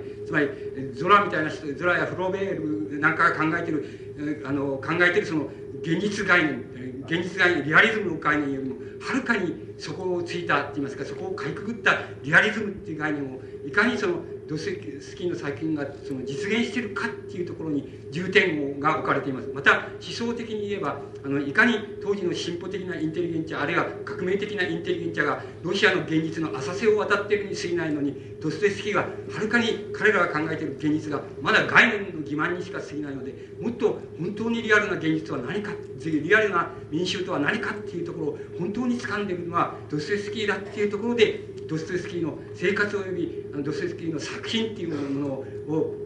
その修練させるっていうのが小林のつまりドストエフスキーの生活っていう評論文の眼目でありますしそれからドストエフスキーの作品論をやっていますけどもその作品論の眼目になっているわけです。しかしそれはその何て言います一通りの意味で言えばそれはそれでよろしいわけなんだと思うんです。よろしいわけでしょうけれどもいわばあの初期の批評の起源の概念小林でおける批評の起源の概念から言いますとそれはそうじゃなくてやはりあの何て言いますか自意識の過剰っていうもの過剰分の自意識っていうようなものがどこに行くの行方はどこへ行くんだっていう問題をあのもしもドストエフスキー作品のの作品の中に追求することができたら多分あるいはドストエフスキーの生活の中に追求することができたらそれは多分もっと内在的なって言いましょうか内在的な作品論になりまた内在的な生活論ってドストエフスキーの生活論になったんではないかっていうふうに思います。別にあの批評っていう概念はあの別に一貫性がなくても何でもそれ構わないのですけどもしかしあの一体その自意識の過剰っていうことを過剰分をどうかどうなのかっていう問題がつまり中期の小林島からあの、まあ、どうどう言ったらいいでしょうつまりはたと消えてしまったっていうのは少しは大げさなんですけどもつまり消えてしまったっていうその理由っていうものが何かあるわけわけわけなんです。つまりその理由があるわけでその理由っていうものは多分その多分その何て言いますか小林陵の中にそのまあ一種の何て言いますかねその、えー、つまり一般的に当時の同時代の文学で言えばその社会的尺度って言いましょうか。社会的尺度あるいはリアリズムリアリズムっていうふうに考えられている文学概念が当時あったわけですけどもそれに対する一種の何て言いますか妥結って言いましょうか。妥協点って言いますか。妥協の問題として僕はそのその自意識の過剰分がどうなっていくかっていう問題がドストエフスキーの追求の中であの消えてしまったという大きな原因のような気がして仕方がありません。だからそれはそうじゃないので自分の批評概念をどこまでも突き詰めていってドストエフスキーの中にあのしばしば存在あるいは登場人物の中にその自意識の過剰分がいかに社会的なつまり社会的な意識の陰りとなって現れ社会的な意識の過剰分としてなって現れっていうような問題として出てくる問題をもうもう少しこのそのその延長線で突っ込んでいくことができたら多分あのもっと違うものになったドストエフスキーの生活っていうあの表文自体が違うものになったでしょうしまた作品のもまた違うものになっただろうっていうふうに思われるんです。ですからもっぱらそれはあの進歩的な当時の進歩的な日本の進歩的な同時代の小概念文学概念に対する一つのアンチテーゼっていうこととそれからあのドストエフスキーの作品が具現しているリアリズムっていうものがもう人間の生存の性の根底をあの崩壊させるぐらいまで突き詰められたリアリズムだって決してリアリズムという概念でもなければ自然主義という概念でもないんだっていうそういうところにもっぱら重点を置いてドストエフスキーの生活とそれから作品があのこう何て言いますか論じられたっていうふうに考えられます。そこはまあ何て言いますか言ってみればつまりこんなことはどうせ一人の、えー批評家の障害ですから障害は障害なんであってそんなものはいくらないものねだりしたってどうしようもしょうがないことなんですけどもまあいわば、えー、この読者的つまりそれを読む側からのその欲目って言いますか欲分で言わせてもらえばそういうところがあのそういうところに少しすでに中期の何て言いますか小林陵にはその少しその誤差って言いましょうか誤差が、まあ、現れたんじゃないかっていうふうにあの考えられます。であのあと、まあ、小林について何か言う場合には、晩期、晩期って言いますか、晩期のことについて言えばいいいいことになります。で、晩期のことを、あの、時間どのくらいになってるんですかね。えっと、晩期のことを言う場合には、一番、その、なんて言いますか、あの、いいのは、つまり、ああの小林の古典論がいいんです小小林の古典論が一番、えー、その取り上げやすいんですであの小林の古典論っていうのは、えー、戦争中から書かれてつまり無常ということっていうつまり日本の古典を論ずる古典論としてあの書かれていてそれは 戦争中に書かれてまあ、戦後すぐぐらいに本になって出たんですけどもあの戦争終わるか終わらない頃出た出たと僕らは記憶してるんですけどもあのそれがなぜ古典論をなされていてその古典論はもちろん死ぬまであの最後のつまり元通り乗りながら論までそれは見え隠れしてその持続していくわけです。でこの古典論のあのに持続されているその小林洋の何て言いますかその何て言いますかこの指標のうんその枠組みって言いますか概念っていうのを、まあ、大雑把な意味で言ってみますとそれは再びあの再びあのこの何て言いますか、えーと、こうなります。つまり、えーと、歴史概念と言っていいか伝統概念と言っていいかつまり先にドストエフスキーの生活で言えば生活概念あるいは日常生活あるいは社会生活概念っていうようなものが世界の大きな同一性の枠組みだったっていうふうに申し上げたんですけどもそれと同じようなあの言い方をしますとあの日本の歴史とか伝統とかあの伝承とか民族とかそういうようなものがいわばあのその生活っていう概念の代わりに大きな世界の同一性の枠組みっていうふうにあの変わっていきます。でその枠組みの中で枠組みの中で何があのどういうことがあのどういうことがその特徴としてあのこう挙げられるかって言いますとまず第一にそれはあのどういったらいいかつまりね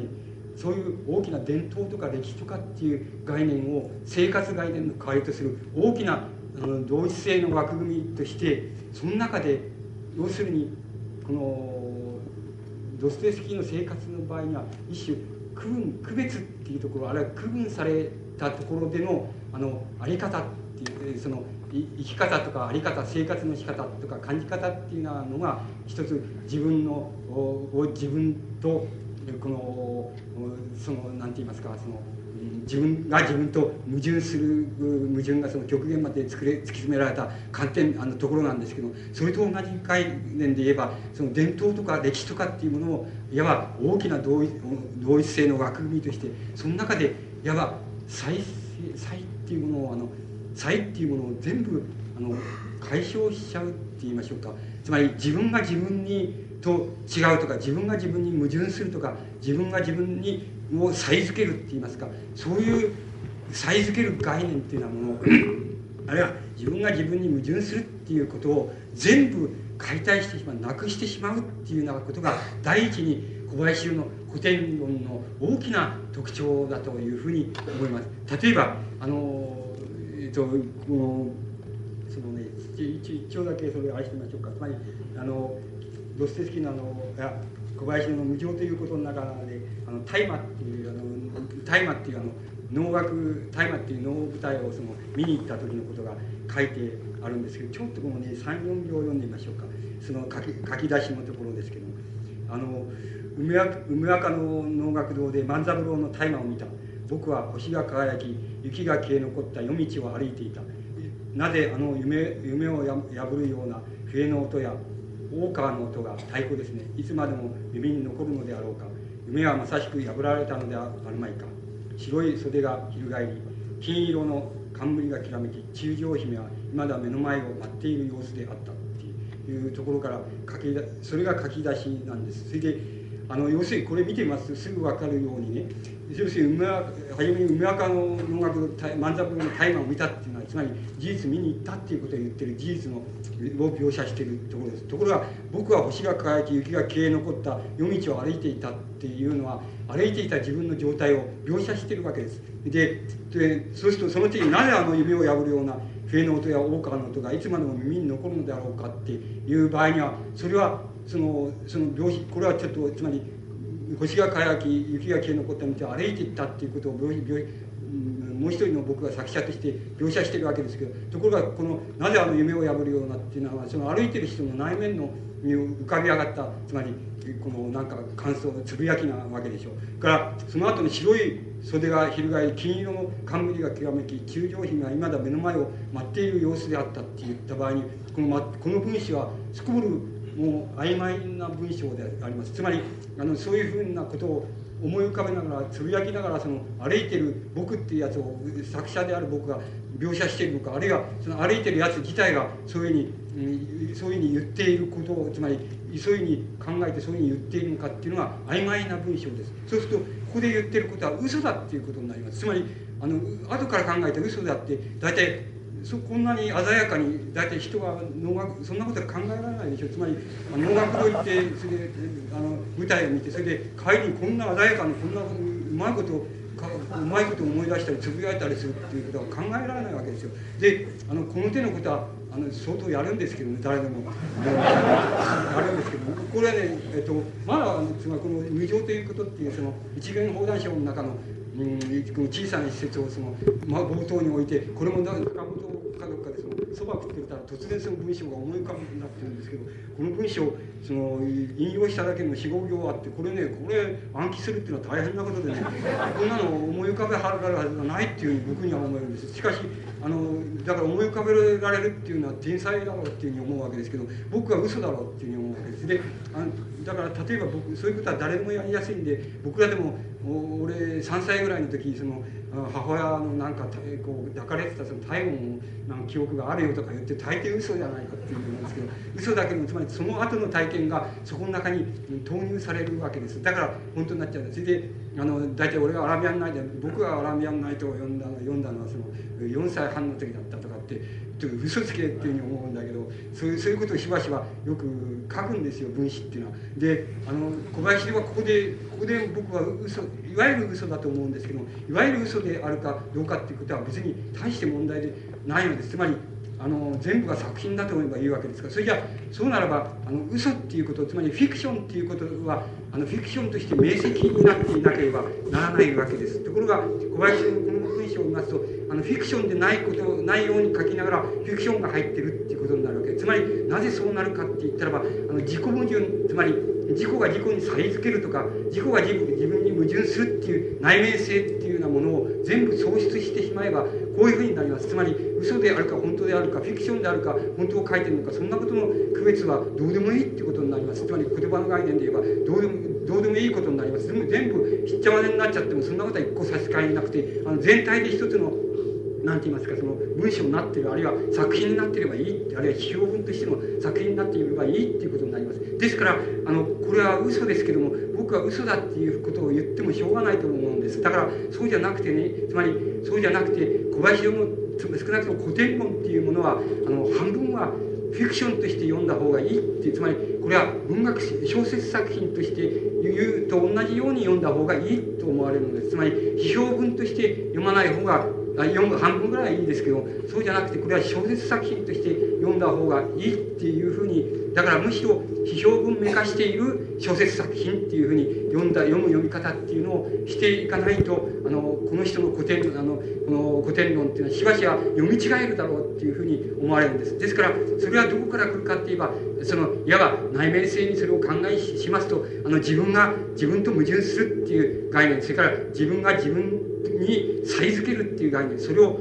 あの全部失ってしまってるつまり全部なくしたところで書かれているそして大枠は伝統であり歴史である歴史っていう概念であってそれが大枠世界の大枠です。そしてその中であの自分自身が自分自身と矛盾するっていう概念を全部失ってあのもう何て言いますかしっちゃまけにしてしまえば大体こういうふうな古典論が出来上がるだろうっていうふうに思われるわけです。これは別にだから悪いとかいいとかっていうことではありません。だから嘘であるか誠であるかっていうことでもありません。そんなことは別に言っても仕方がないですから。ただこれは使用文化した歴史だっていうふうに読まれた方があのむしろ正確に読みるんじゃないかっていうようなことがあの僕らの考えているあの概念なんです。ですからこの概念は例えばあの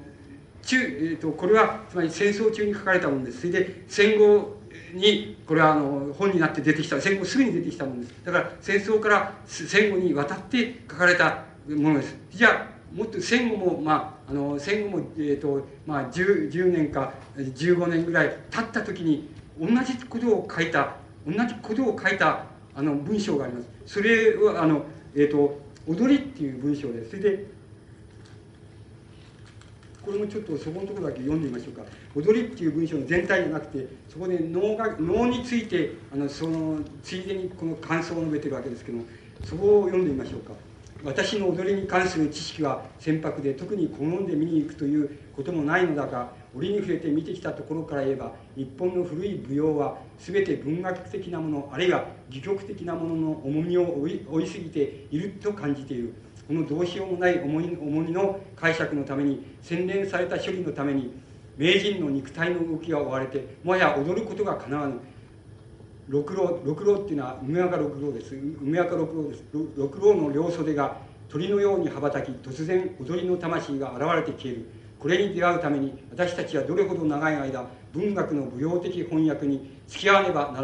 らないか。これは致し致し方のないものだろうか。多分そうであろうと。脳好きならそれが脳の面白さだと言うだろう。私は近頃は我慢が辛くなったので脳もあまり見ていないっていうふうにな書いて書いています。つまりどういうことを言ってるのかっていう、まあ、どういうことを言ってるのかっていうのはあるんですけどもそれよりもここで言われていることはこれは嘘ではありません。つまりこれは嘘の文体ではありません。あの同じ踊りっていうことをあるいは能のことに触れてるんですけどこれは嘘の文体ではない。むしろ嘘でなさすぎる文体です。つまり嘘でないことをまああのまあシャーッとだらしなくこう出しちゃったっていうそういう出してるっていう文体です。そうすると違いはお分かりでしょう。つまりあのこの、えー、先ほど読みました大麻のその冒頭のところとこれとは違いがお分かりでしょう。これは考え方が違うもちろん違ってることを書いてるんですけどそうじゃなくてもはやここではあのつまりあの自分の自分自分に対する矛盾っていうものを非常に正直にパッパッとこう言っちゃってることはお分かりでしょうつまりこれは伝統っていうようなものあの伝統とか民族とかそういうものを大きな枠組みとしていることには変わりないんですけどこの踊りという文章もそうなんですけどもその中で踊りに対する理解をあの理解を見ているとそうすると自分の自分に対する矛盾っていうものあるいは自分の自分に対する差異っていうものそれはこの中ではあのあの正直な正直すぎるほどはっきりとあの打ち出されちゃっているっていうことが分かりますとこれがあの多分これが要するに要するに小林の古典論のを取り上げる場合に次に取り上げるべき問題なわけです。でここのところで多分小林はあのいわば古典論あのつまり伝統とか歴史とかっていうものを大きな同一性の世界の枠組みとしてその中でいわば自分を再付けるあるいは自分自分の自己矛盾っていうものをどういうふうに表すかっていうことをあの描くしていったんです。あのこれが多分あの中期晩期の中の中晩年の中の中期ですけども晩年の中の中期の小林陵のあの問題大きな問題です。つまりここのところで小林陵の古典論っていうようなものはあの多分あの一応の何て言いますかあの完完成って言いますか完成をあの見せたんだっていうふうに思われるわけです。ですからこのところで多分意味づければあのなんなんて言いますか例えば晩年の元利の中に至るあのそのあの小林の古典論っていうようなものの大雑把なその骨組みっていうようなものはあのいわばあの伝統あるいは歴史っていうものを同一性の枠組みとしてそれでその中でやっぱりどどのようにその自分をと自分の矛盾っていうものをあの描くかあるいは自分と自分の矛盾っていうものを対象の矛盾として描くかっていうようなふうに考えていけば多分あのこの小林のその古典論あのつまり、えー、をの大雑把な性格を捕まえることができるのじゃないかっていうふうに思われます。ところで小林慶夫はあのこれはつまり批評文つまり正規のって言いますかちゃんとしたあの批評文としてはあの小林がそれを少しも展開していないんですけども小林はその裁判年にあの裁判年に少しどう言ったらいいんでしょうね少し違う？違うなっていうあの違ったなっていうふうに考えさせられるところがあります。それはあのえっ、ー、と一番それが分かりやすいのはあの信ずることと知ることっていう、まあ、あの一種の講演のあの記録なんですけど講演のを起こしたその文章なんですけどもこれを読みますとその違い方っていうのが分かります。あの言ったかっていうその違ったなっていうことがあのはっきりするさせる文章なんですけどもそれはあのどういうことかって言いますとねあの小林はその感想っていう文章やその信ずることと知ることっていう文章の中であのエピソードっていうのを挙げてるわけですそれであの一つは自分のエピソードなんですそれそれは何かって自分が母親あの母親が死んでからあとそのその仏壇にあのろうそくがあの切れちゃったんでそれを買いに行こうと思ってその何て言いますか外へ出たっていうんですねそして門のところに出たら夏であってそのうんと蛍が飛んでたっていうんですよそれで蛍が門のところに飛んでたんでその蛍の後をふーってあその蛍が見た時にその割大き大きなその光をあれしてる蛍でそれを見た時にあこれはあのおふくろさんだっていうふうに自分はふわっと思ったっていう。それでその蛍が飛んでいく後をこういうふうに後をまあまあ辿ってろうそくを買いに行ったっていう。そしてそしたらそのまあ普段途中の道でもって普段はその俺にあの普段は俺にあれに懐いてるその犬が自分のところを吠えかかったっていうんですね。で吠えかかってそれでなんかもう後ろを追っかなくてしょうがなくて後ろを見たら噛みつかれると思ってあの知らんぷりして前を向いてあれしたらそのかかとのところをなんか要するに噛まれたって口の中へ犬の口の中へ入れられたんだけどもそれでも我慢してあの知らんぷりして歩いていったっていうんですね。そしてしばらく行ったら子供たちが、うん、その大声を上げてその向こうから駆け出して後ろの方から駆け出してきたっていうそれで人玉を見た人玉を見たっていうふうにあの言いながらその後ろの方から駆け出していってそれで自分のそばを通り過ぎて行ったっていうんですよ。それでその時自分はそのあって思ったっていうふうに言ってるわけです。それでこの種の体験っていうこの種の体験っていうのはもう体験的事実としてはあのああるんでつまりこれが要するにそのつまり本当か本当かどうかっていう、まあ、また本当かどうかになるわけですけど本当かどうかっていうことを言ったってしょうがないっていうことを言ってるわけ。つまり自分にとってはつまりどういうことかっていうとつまりその蛍の光だっていうふうに思ったのは自分の母親の魂だ。人玉だったっていうことを言いたいわけでしょ。うつまり犬を犬に吠えられたとか子供がわめきながら言ったっていうそういうことで言いたいことはつまり俺は蛍の光だと思ってあのそこを後をついていったそれは要するに、えー、要するに母親の人玉だったんだそうすると自分があの蛍が飛んで門のとこ出たら蛍が飛んでてそれをあ蛍だっていうふうにああ母親の母親だっていうふうにそれを思ったっていうことは疑いようがないんだっていうことを言いたいわけだと思います。でつまり要するにあのそこから そこからまあ逸脱が始まるわけですけどもあの逸脱が少しだけ始まる言ってることはよくわかるでしょう。皆さんだってわかるでしょう。つまりあのそういうふうにその人自分がそういうふうに思ってそういうふうに体験したっていうことの体験的な何て言いますか価値って言いましょうか。そのことは客観的にそれがどんなに嘘であろうがその妄想であろうがと思われようがそれは疑いようがないんだからそれはその人にとって貴重な価値なんだつまり価値なんだっていうことが言いたいんだと思います。それで言いたい言ってるんだと思います。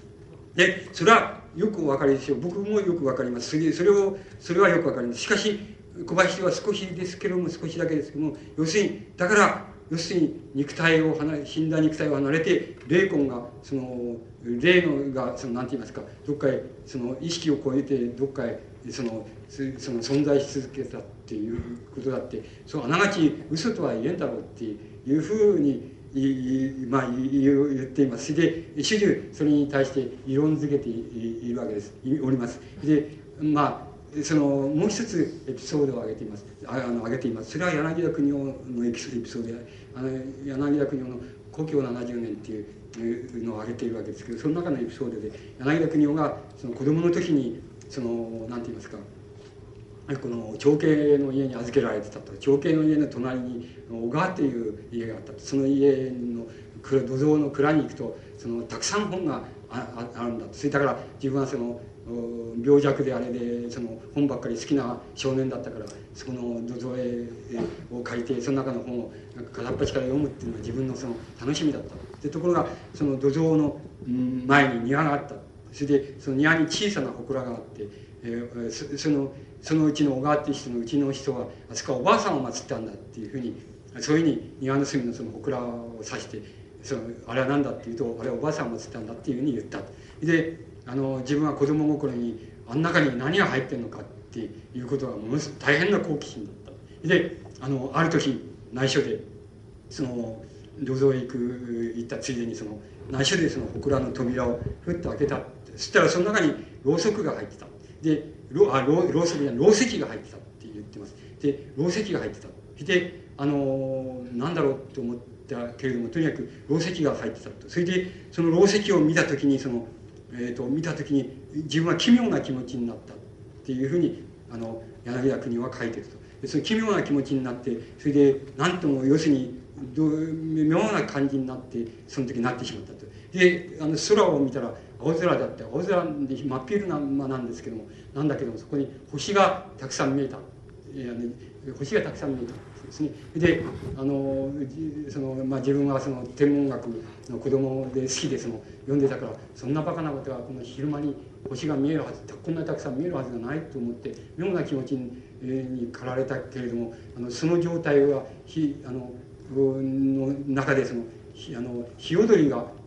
ピピって急にヒヨドリの声がしてピピッと鳴いたんだその途端にハッとハッと思ってなんかそういう自分の意識状態からハッと目覚めた。それでもしあのこのヒヨドリがその時泣かなかったら自分はそのままおか頭おかしくなってたんじゃないか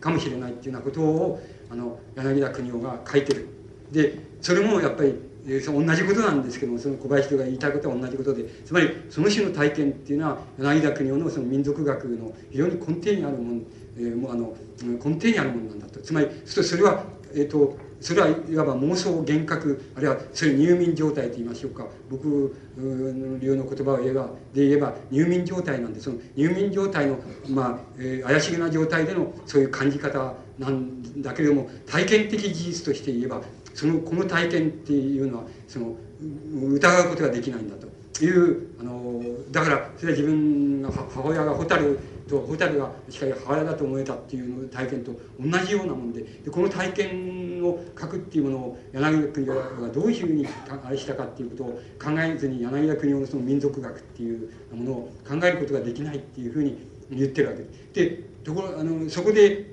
あのそれはその通り僕もその通りと思います柳田国夫の民族学の中心に核核心にあるそういう問題っていうようなのは非常に重要なことでこれは柳田国夫の文体とそれから方法を決定しているところがあります。でこの方法という方法をよく捕まえられなかったら柳田国夫の言うその民族学っていう概念はよくわからないだろうっていうふうに思われるんです。だからそこの大変その通りなんですけどもしかし小林陵はそのことを体験をついて何を言いたかったかっていうとつまり一種のあの得意な得意な状態においていわば先ほどから言いますと歴史と伝統っていうものを先ほど言いましたように大きな世界の同一性の枠組みと申し上げましたけども同一性の枠組みからそういう言い方で何て言いますか霊魂の世界にって言いますか霊の独立の世界であの混ざり去ろうっていうその極限の概念です。つまりまたもうそこをもうこれ一歩引き外したらあのこれもいわゆる先ほど初めに設定した同一性の世界の枠組みつまり伝統とか歴史っていう概念の外に出てしまう。それは宗教であるか迷信であるか妄想であるかあの分かりませんけれども。しかしとにかく伝統とか歴史っていう概念の外に出てしまうことは確実なわけで小林亮が言いあの言いたいことはその伝統のとか歴史とかの枠組みをついに自分はそのついに出ちゃう出ちゃってつまり出ちゃったことを自分は信じたいんだよっていうそういうことを言いたいんだっていうふうに思います。そこがあの小林陵のいわば古典論つまり晩年の小林陵の古典論の最終のいわば到達点です。つまり今でも若い人でもいるんですよ。たくさん皆さんの中にもいるかもしれない。けどつまり割合にこの霊霊霊の世界とかっていうのは割に流行りでしてね。あのつまりこのこれは霊の世界っていうものは宗教の世界とかあるいは迷信の世界とかそういうものでありますけども少なくとも伝統とか歴史とかそういう人間的思想の蓄積概念の、えその中に入る問題ではありません。だからこれこのこの問題っていうのでつまり小林堂のあの古典論もそれから小林のいわば思想っていうのもあの行くところに行ったっていうふうに考えた方がよろしいと思います。つまり行くところに行ったんだで行くところに行ったっていうのはまあ要約して言いますと自意識いわば自意識の問題からを起源として終終末点は共同意識の問題だと。共同意識の問題ですけども共同意識がただ共同意識の問題だったら僕だってそうなんで共同幻想論っていうのはそうなんですけどつまり共同意識の問題なんですけど共同意識の問題が最後の小林の到達点ではなくてあの共同意識の問題をいわば歴史性あるいは伝統性あるいは人間的思想の蓄積っていう世界の同一性の枠組みの外に外に置こうとしたつまり共同性の枠組みの外に置こうとしたそれは小林資料のつまり到達点だあるいは終焉点だっていうふうにお考えになればいいと思います。つまりこの終焉点の問題があの小林資料の批評のつまり最後にやってくる問題なんでつまりこの終焉点の問題を皆さんがどういうふうにお考えになるかっていうことはあのこれは皆さんの個々の問題に属するのでこれは一般的にそれはどうしてこういうことになっちゃったんだっていうふうに僕は思いますけどもその大きな理由はあの逆さまだったらよかったっていう思うわけです。つまりあの柳田国夫の民族学と小林の到達点とつまり小林は最終的に柳田国夫と大変近い考え方に言ってるわけです。しかしあのどこが違うかって言いますと柳田国夫にとってはあの民族学にとってはつまり先ほどあの祠つまり祠を開けたらおばあさんがいつでも持ってたそのろう石が祀ってあったっていうのはそういうその時の体験っていうのはあの柳田民族学のいわばあのあるいは日本民族学の出発点になってるわけです。ところがあの小林城は小林ではそれは到達点あるいは終末点にそれをしてるわけです。ですから反対だったらよかった、ね、まあ反対だったらよくはないんですけどつまり反対あの同じようにそのそれをあの母親の魂人玉を見たっていうそれそこを出発点としてつまりその共同意識をの問題をして出発点としてそれで自意識の問題までいけばあの最後の到達点は現在の問題に到達したっていうふうに思えるわけです。そのこの機械的に言えば。ところがあの残念なことに小林ではいわばそれは逆であって自意識の問題つまり自意識の問題あるいは自意識の過剰の問題っていうようなものを批評の起源あるいは出発点として到達したのがあのいわば共同意識の問題だ。その共同意識の問題をいわば何て言いますかあの世界の枠組み人間的思想の蓄積の枠組み伝統の枠組みの外に置いちゃおうとつまりあの世に置いちゃおうっていうあの世に持ってっちゃおうっていうところに、まあ、終末点を置いたっていうところが多分小林陵の持ってる問題の一番大きな問題のように思われます。であのまあいずれにせよ巨大な大きな存在でこの人を無視してあの日本の近代史をっていうのは語れないわけですからあの僕らもまあ繰り返し繰り返しそこに立ち戻っていかなきゃいけない問題なんですし皆さんも例えば文学批評っていうようなものに関心を持たれたならば、まあ、この人も読めば、えー、あといらないですよつまりいらないで僕らのもいらないですしいらないですよっていうぐらいあのまあいいと思いますからあのそれは皆さんもたびたびたび多分立ち戻っていくと思いますけどもしかしあの小林陵の批評が持っている大きな問題点っていうようなものはやはり皆さんの個々の問題個々の中でその解決していかなければならないっていうふうなことは必ずその、えー、この提起されるような気がいたします。あのえー、この大雑把なこの何て言いますか自分流のその視点と自分流の要約の仕方でまあ育つといえば育つなんですけどまたあのいつか小林市場についてえー、論ずることもあるかもしれませんからその時はまあもう少し緻密に、えー、やってみたいと思います。今日はあのこれで終わらせていただきます。